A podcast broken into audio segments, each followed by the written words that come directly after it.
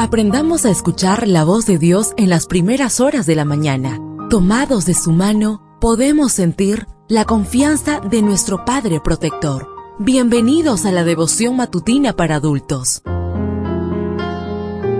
Palabras que reaniman, que calman, consuelan y llenan de esperanza. Bienvenidos.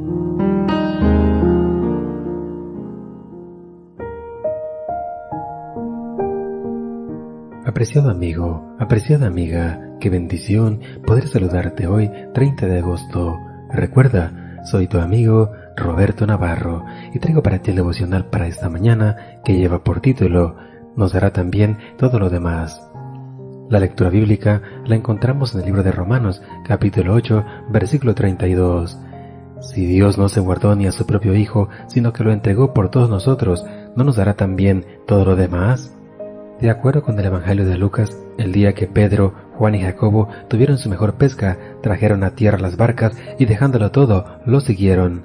Lucas 5:11. Más adelante, Jesús vio a Mateo trabajando arduamente en la cobranza de impuestos y le dijo, sígueme. Él, es decir, Mateo, dejándolo todo, se levantó y lo siguió. Lucas 5:27.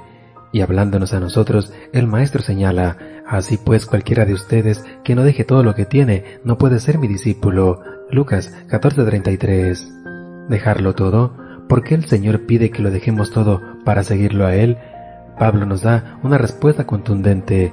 Si Dios no nos negó ni a su propio Hijo, sino que lo entregó a la muerte por todos nosotros, ¿cómo no habrá de darnos también, junto con su Hijo, todas las cosas? Romanos 8:32. En Cristo Dios nos regaló todo el cielo. Cuando el Señor nos pide que dejemos todo lo que tenemos es para darnos todo lo que Él tiene para nosotros. David Platt acertó cuando dijo, cuando abandonamos las baratijas de este mundo y respondemos a la invitación radical de Jesús, descubrimos el infinito tesoro de conocerlo y experimentarlo. Mi todo son baratijas, pero en el todo del cielo están los tesoros infinitos. ¿No valdría la pena cambiar nuestro todo por el todo de Dios? En 1873, la señora Frances R. Havergal compuso el himno Que mi vida entera esté. En una de sus estrofas escribió que mis labios al hablar hablen solo de tu amor, mis bienes ocultar no los pueda a ti, Señor.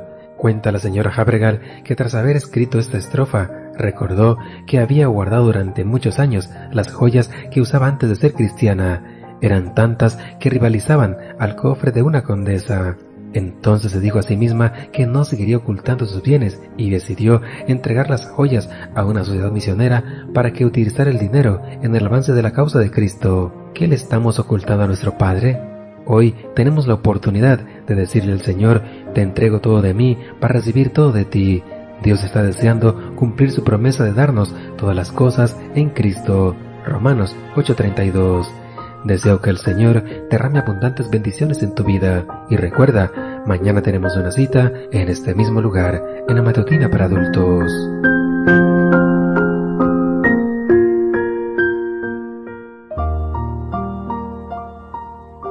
Ahora salimos a realizar nuestras actividades más seguros, sintiendo su voz en nuestro oído. La devoción matutina para adultos es producida y realizada por Canaan Seventh Day Adventist Church and DR Ministries.